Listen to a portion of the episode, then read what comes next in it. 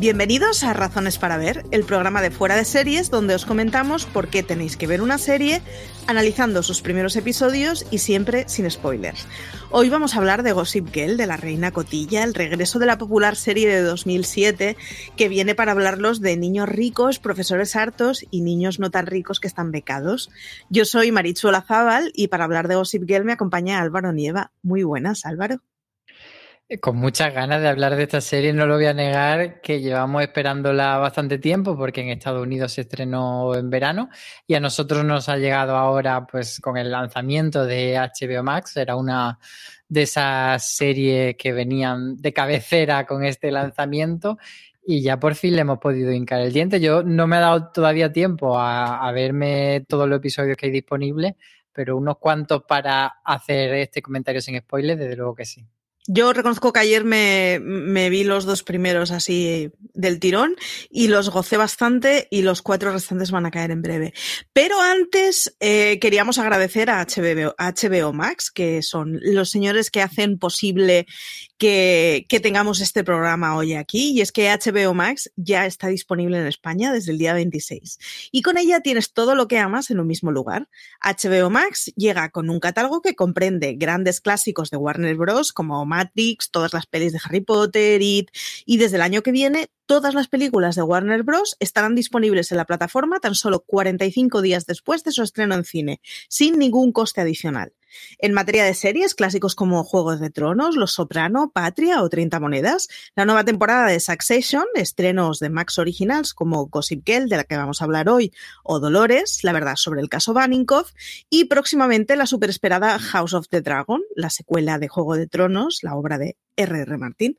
Todo esto por solo 8,99 euros al mes, con una oferta especial si te suscribes todo el año, que pagas solo 8 meses. Y si eres nuevo suscriptor, puedes conseguir tu suscripción con un 50% de descuento para siempre, mientras mantengas tu suscripción mensual. Solo 4,49 euros al mes. Eso sí, no te retrases porque esta oferta estará disponible por un tiempo muy limitado. HBO Max, todo lo que amas, en un mismo lugar. Muy bien, Álvaro. Pues vamos a hablar de la reina cotilla. Como estaba comentando Álvaro, eh, se estrenó en España el día 26 de octubre, que fue el día del desembarco de HBO Max. Van a ser 12 episodios la primera temporada, lo que pasa que por el momento solo se han emitido 6 en Estados Unidos, que son los que se nos han añadido a HBO Max. Presumiblemente los siguientes nos irán llegando en un tiempo razonable, como hace HBO Max o HBO con todos sus estrenos. Está dirigida por Joshua Safran, que es un señor que a mí así de entrada no me sonaba de mucho hasta que me he acordado que gracias a él me llegó Smash, que estuvo también implicado en la Gossip Girl original, que está en Cuántico, que ha estado en un montón de cosas y que ahora nos viene con, bueno, esta historia de unos niños ricos un poco abofeteables a los que en el fondo mmm, deseas y quieres mucho. ¿Cuál sería la sinopsis de la serie, Álvaro, si tuvieras que describir más allá de niños ricos hacen cosas de niños ricos? Pues eh, es lo que siempre ha sido Gossip Girl, la élite de Manhattan. Eh, los estudiantes de un colegio privado muy lujoso y muy pijo que deben de repente enfrentarse pues por un lado, a, todo lo que ser adolescente eh, supone en esta serie muy oyoyoyoy, pues eh, en cuanto a tema de hormonas, en cuanto a tema de amoríos, a veces también con algunas tramas un poco más de thriller o de suspense. Y luego hay una figura que es Gossip Girl o, como se tradujo aquí en España, la reina cotilla, que, que, le sigue muy de cerca y que comenta en, en internet cuáles son pues eh, las cosas que le está pasando a estos jóvenes en la vida real. A veces lo comenta, por supuesto, con mucha mala baba y con un punto de, pers de perspicacia. Entonces, como eh, al final, como si estuviese esa élite de Manhattan siendo seguida por paparazzis o por la prensa rosa, pero llevado un poco a, al tema internet. En la serie original era un blog y aquí tenemos otra cosa eh, que luego hablaremos de ella. Y que ha hecho que me sienta un poco vieja porque me he dado cuenta que los canales de comunicación de la gente Han guay, cambiado. moderna y joven no son los que uso yo. Pero bueno, luego hablamos de ello. Si os parece, escuchamos el tráiler y seguimos comentando sin spoilers Gossip Girl. Vamos a ver, pregunta obligada, Álvaro. ¿Tú viste la original? Yo vi parte de la original y lo digo sin ningún tipo de, vergüenza de haberla dejado porque creo que es de esa serie, bueno, que, uno tiene que saber cuándo abandonar, tiene que disfrutarla como un cochino y cuando no esté disfrutándola como un cochino decir hasta aquí. Yo vi la primera temporada, me gustó muchísimo, muchísimo, muchísimo.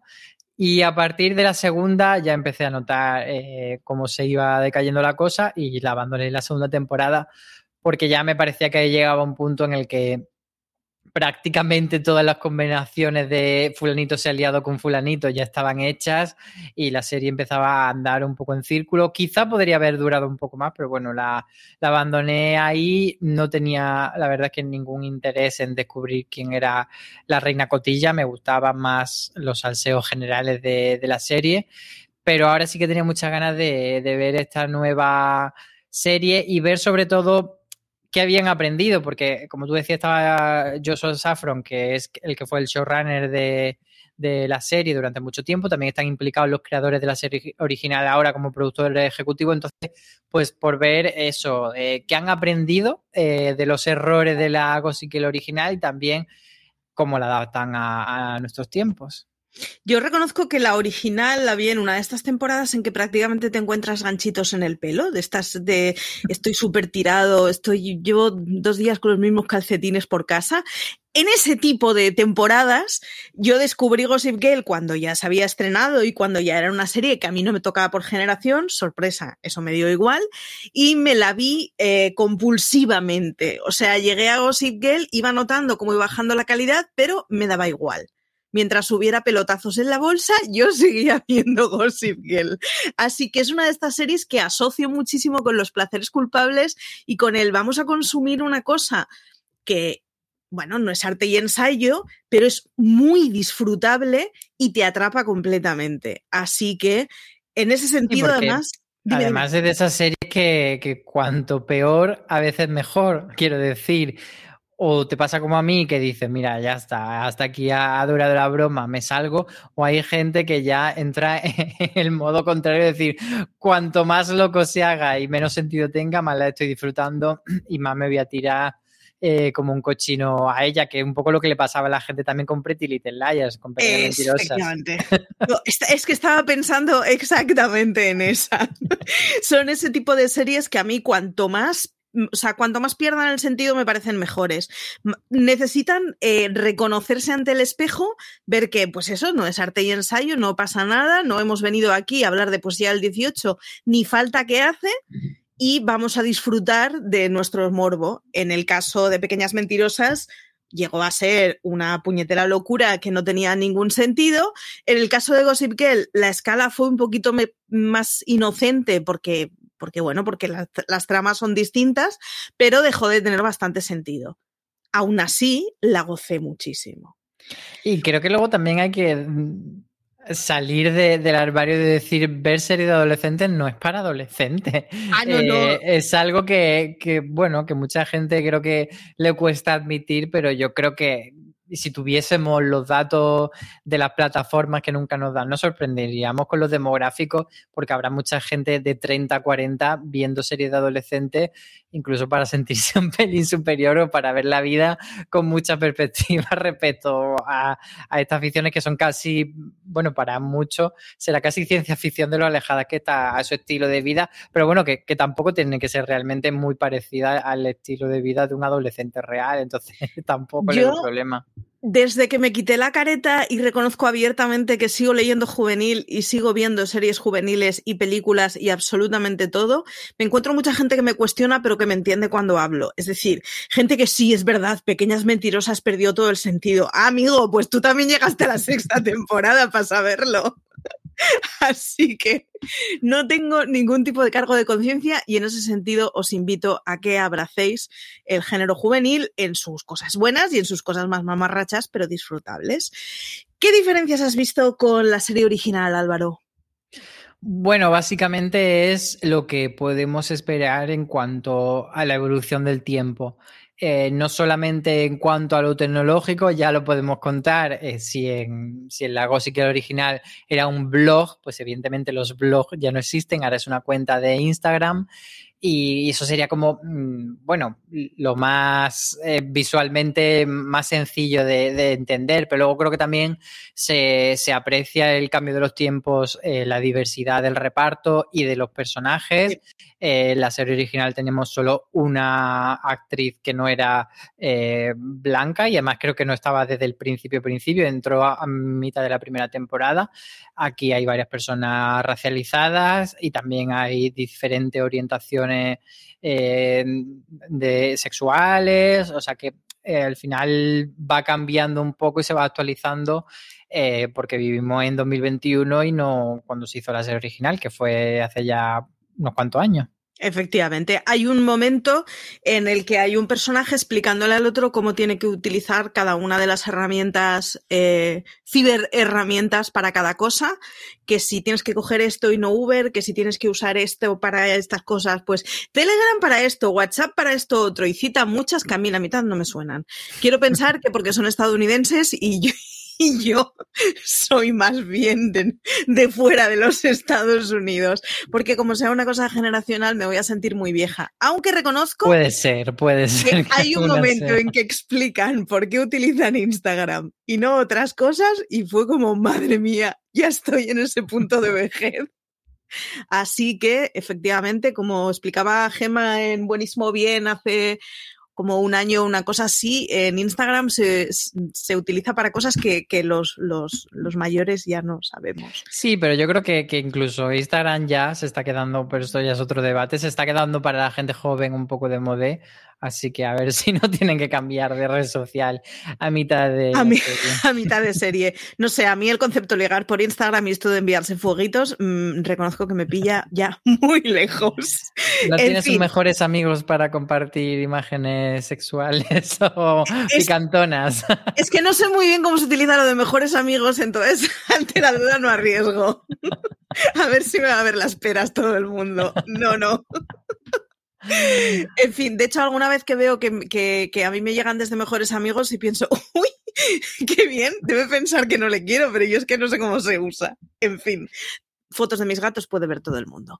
Eh, esta vez, una de las cosas que, marca la serie es que, así como quién era la reina cotilla eh, en la Gossip Girl original, se lo guardaron muy hasta el final, cosa que yo creo que le pesó. En esta han hecho una cosa muy inteligente y es que lo sabemos desde la primera temporada sabremos desde el principio quién es la persona responsable detrás de, esas actualizaciones en redes sociales y que por lo tanto genera todos los contenidos en Instagram. Y además, eh, no, no, os spoileo más para que lo disfrutéis en el primer episodio, pero, pero es una cosa que puede tener jueguito y que puede aguantar el tiempo mejor de cómo aguantó la Reina Cotilla original. La otra que tenemos en esta serie es que hay una cosa que juegan siempre todas las series de ricos. Era la Gossip Girl original, pero son las Gilmore y son siempre que haya un cole pijo. Siempre que haya un cole pijo hay un pobre becado, que a mí es una, una, figura que me suele fascinar porque al final es una persona a la que dan trocitos de pan y le explican que ellos toman chardonnay. En este caso, eh, e, el, pobre becado es una pobre becada, que es una persona que se traslada a vivir a Nueva York para poder estudiar en este centro y que además eh, eh, se encuentra con que en este centro vive su hermanastra a la que no conoce. Así que la premisa que tenemos son dos chavalas que han estado toda la vida separadas y que se conocerán en el centro educativo, por cierto, un cole súper pijo, con uniformes, con edificios clásicos, todo lo que tiene que tener una serie para que yo me enganche completamente. Así que partimos de la premisa de una chavala muy jovencita que empieza en primero, que viene, pues primero porque es de pueblo, segundo porque es pobre y tercero porque es una persona normal que entra ya desconectada de la nueva realidad que va a vivir. Así que a mí en ese sentido reconozco que la premisa de niño pobre entra en un sitio rico en el que aprende cosas me suele gustar bastante. ¿Qué tal te ha encajado a ti eso de que el original sean dos chicas que se conocen pero no se conocen?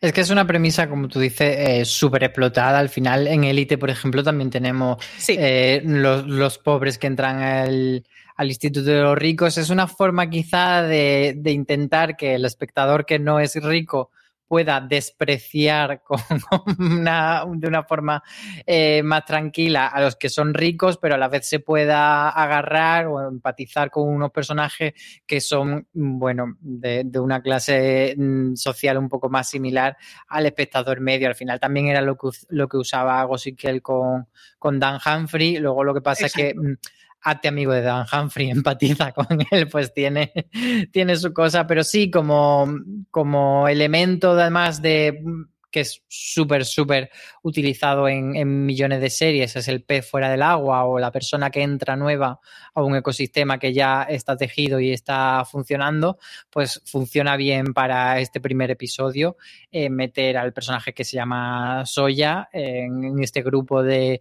de amigos y además hacerlo, bueno, pues dándonos a entender que, eso ya puede tener una conexión bastante interesante o fuerte, o como queramos llamar, con Obi, que es precisamente el novio no novio em, que tiene una tensión con su hermanastra, que es Julien. Entonces, al final te está tejiendo también un, un triángulo amoroso que es la base de cualquier culebrón y de cualquier serie que se base en tira y afloja románticos. Entonces, ahí no inventa nada, no engaña a nadie y bueno, pues a ver si, si Obi se queda con una o con otra y a ver cómo ellas van haciendo su conexión en positivo o en negativo o las dos cosas a la vez o intermitentemente. Pero bueno, eh, es verdad que el, principio de la serie se centra bastante eh, en ellos tres, pero también nos da pincelada de algunos personajes que, que, bueno, que tienen madera, que algunos tienen bastante carisma pero que todavía no sabemos cómo van a ir funcionando. No sé si a, ti ha habido alguno que te guste más. Bueno, yo reconozco que es que, o sea, soy presa fácil en estas series. Obi, por cierto, le conoceréis por haber hecho de Dylan en Pequeñas Mentirosas Perfeccionistas y es el es el niño pijo perfecto. Es mono, es listo, le gusta, tiene conciencia social, es como los, o sea, doy propina a los pobres, pero no me importa que huelan mal, no sé cómo decirlo, es ese rollito de soy pijo pero soy bueno, vivo sí, es como, bueno, un pijo atormentado por ser pijo. Efectivamente, vivo en contra de mi voluntad en un palacio de cristal, ¿no? Pero qué bonito es, el palacio. Es una figura que en la vida real me repatearía mucho posiblemente, pero que cuando me la ponen en series, eh, la adolescente frustrada que hay en mí cae de cuatro patas y piensa qué guapo y qué bueno es. Así que Obi me tiene completamente enamorada y reconozco que además la novia de Obi, que es eh, Julien en la serie, eh, es mm, vamos a ver, si a la Marichu de 14 años le dicen cómo enamorarse de una mujer, hubiera dicho esta chica, es alta, tiene un estilo que o sea, es de estas personas que podría llevar las mismas bragas de mercadillo que yo, pero seguro que le quedan mejor, con la cabeza rapada espectacular, o sea, es como, porque es es pija y estirada, pero a la vez mm, quiere a su hermana a pesar de ser pobre. Tiene todas las etiquetas que hacen de una serie de este tipo que nos encanten. Y alrededor de sus amigos hay un montón de amigos que son mitad estúpidos, mitad eh, en funcionar en un grupo endogámico que desengañémonos, siempre les hace caer malos, pero luego descubriremos que no todos son tan malos y que tienen una vida más compleja y que tienen cosas personales y que suele hacer que es, un grupo que a mí en, en, la vida real me repulsaría completamente y me, me echaría para atrás, pero que sin embargo en ficción funciona muy bien y me enamora completamente. O sea, está una rubia que se llama Kate en la serie que hace un papel de estos de estirado, te miro por encima del hombro, pero es que dices, pero es que puede hacerlo, es que lo tiene todo. Tiene esta cosa que no es ni siquiera aspiracional, que es como de el adolescente que leía Super Pop que está dentro de nosotros hubiera querido juntarse con esta gente, aunque luego en la vida real posiblemente hubiera descubierto, primero, que esa gente no quiere juntarse con ella y segundo, que tampoco molan tanto, que sí, que tienen pasta, pero tampoco están tan por encima de todo. Pero sin embargo hacen una presentación perfecta una de las cosas. Porque además, perdona, eh, yo creo que, estoy muy de acuerdo contigo en lo que tú comentas, de que son personajes bastante polivalentes, que nos lo, presentan un poco partiendo de un cliché. Eh, efectivamente, Obi es el mojabragas, el chico bueno que te va a gustar y que te va a enamorar desde el minuto uno. Julien es un poco más la mala pero no y Zoya es como la buena pero no. Entonces, eh, hay margen para darle cierta vuelta a los personajes, incluso eh, los secundarios. Por, ejemplo, Julien tiene dos secuaces que, que, son absolutamente ridículas al principio, pero que pues podemos esperar que en determinado momento empiecen a darle un poco más de capas y de, y de, background y de explicar cuál es su drama real y que no se queden solamente en ser dos minions de la protagonista. Entonces yo creo que ahí hay suficiente tejido para que por lo menos un tiempo, mm, ya veremos lo que nos dura la fantasía, pero, pero ir enamorándonos de ellos poco a poco. Otra de las cosas que hacen y que a mí me parece que es una estrategia muy inteligente es que mucha de la gente que vamos a ver este Gossip Girl vimos el pasado y somos yonkis de los juveniles que vimos el pasado. ¿Y qué es lo que tenemos en común? Que somos viejos. Entonces, es una serie en la que hay profesores. Ah, se ve cómo se relacionan los chavales con los profesores, eh, ya os aviso, es, o sea, es una cosa escandalosa. Y entonces, automáticamente, los viejos que vemos la serie vamos a empatizar con esos profesores, que lo sepáis. Que no son tan viejos, que son unos profesores jóvenes enrollados, pero claro, en la cabeza de 15 añeros son ya señores y en la cabeza de la Marichu de 38 años, pues es gente de su generación, así que se siente muy identificada y me dan un poco de penita y lástima y ya veréis por qué. Una de las cosas que me ha parecido que tiene mucha diferencia y que yo honestamente creo que en esto Elite ha marcado un antes y un después es el tratamiento del sexo. O sea, no sé si te quedaste con cómo se ve la, el, primer episodio. Hay una escena dentro de un bar que es de decir, vale, es que las escenas que hemos visto en duchas los últimos años han cambiado en cierta manera cómo, cómo ver a los chavales. Y es que, bueno, pues, los chavales de 17 años hace 20 años no se cogían solo de las manos en los cines, pero hoy menos. Y en ese sentido yo creo que está muy bien, la verdad. Es que es lo que tú dices. Elite pues, nos dio una cuarta temporada que era básicamente soft porn, era todo el rato guarreo, guarreo, guarreo, y entonces tampoco te puede quedar atrás. Es cierto que también durante el, la última década, incluso hace bastante, HBO tuvo una época y Showtime tuvo una época en la que metían sexo por todo como para justificar sí. que eran una que tenían series que, que, solo podían estar en el cable premium y que ibas a ver culos y gente vistiéndose solo porque sí. Eh, eso se quedó un poco más atrás, pero yo creo que, que al final sí que había que marcar esta diferencia entre HBO Max que es una plataforma de streaming y que no tiene, pues, digamos, tanto problema a la hora de la censura como podría ser un canal como de CW, que quizás se debe a un público más generalista y tiene un poco. Entonces sí que es un poco más picantona esta serie. Hay una cosa que es muy buena y es que hay una escena en que hay unos personajes que analizan qué es lo que funcionó de la Gossip Girl original, de esa web en donde se actualizaban de cosas del instituto. Y hacen un análisis de cuáles eran los ingredientes que tenían que me parecen maravillosos. O sea, son los creadores y los eh, guionistas de la serie explicándonos por qué funcionó el producto la primera vez y qué van a hacer para que funcione el producto la segunda vez. Y es cómo tiran de, pues es que tienes ciertas dinámicas entre sus protagonistas, ciertas dinámicas en sus personajes, eh, eh, la reina cotilla se funciona, funciona de una manera específica, está muy bien cómo analizan porque es, es, es una cosa muy calculada y es una cosa muy de, de, ir de cara, de lo que nos funcionó la primera vez es esta y lo vamos a volver a utilizar en la segunda porque es lo que funciona en estas series de género. Y a mí me pareció un análisis buenísimo de decir, bien, bueno, por lo menos tiene, tienen claro qué es lo que tienen que hacer. Y es que al final el que funcione esa reina cotilla nueva es lo que hace que funcione toda la serie porque es una representación de todo lo que estamos viendo.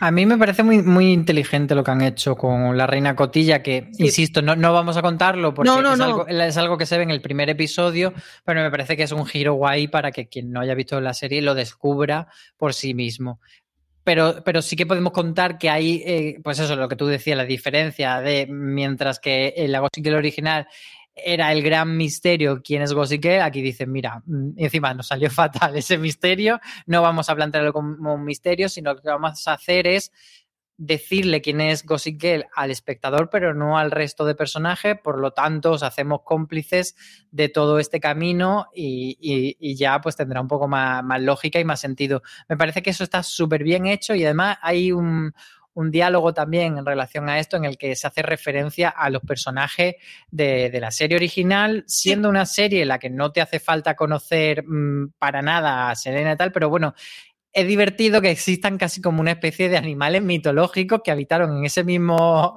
en ese mismo lugar, ese mismo instituto, y dicen, de hecho hay, una, hay un, diálogo que dicen en el primer episodio hacen referencia a Nate y hablan de él como, ah, pero ese Nate, sí, sí, pero no te llegan a explicar Nate. Entonces hay como... Da igual eso. Claro, es como en plan de hace nueve años que, que Nate no sabemos quién, dónde está y entonces te pica la curiosidad. ¿Nos contarán qué ha pasado con Nate? ¿Qué, ¿Quién es ese Nate del que hablan o en qué se ha convertido? Entonces es como un guiño bastante divertido que podrían rascar, incluso yo creo que en algún momento sería divertido que apareciese Serena o apareciese Blair o alguno de, los originales, aunque no hacen falta. Pero bueno, me parece que, que, le imprime un poco de cariñito a los espectadores que vieron la, la serie original y es un guiño bastante bonito.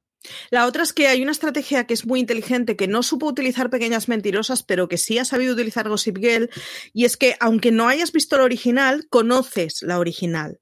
O sea, sabes que la gracia es que hay una persona que en un centro educativo se dedica a soltar secretos a cascoporro y destripa la vida de todo el mundo generando la cizaña. Y eso es Gossip Girl. ¿Quién fue Gossip Girl en realidad es un poco irrelevante, pero si hubieran contado con la cosa naif de vamos a volver a que eh, todos descubramos quién es Gossip Girl, sería un tostonazo, porque ya sabemos de qué va la historia. Esta vez, sin embargo... Sabemos que puede salir muy mal. Bueno, y aparte, efectivamente sabemos que puede salir fatal, pero es la cosa que disfrutamos mucho más de cómo los, las personas y los diferentes compañeros están descubriendo que existe Gossip Girl en donde el quién es por ahora nos da exactamente igual, pero sin embargo nosotros que ya conocemos las reglas del juego, estamos viendo como esos ratoncillos en nuestro laboratorio de golpe están viendo cómo su vida se ve rodeada.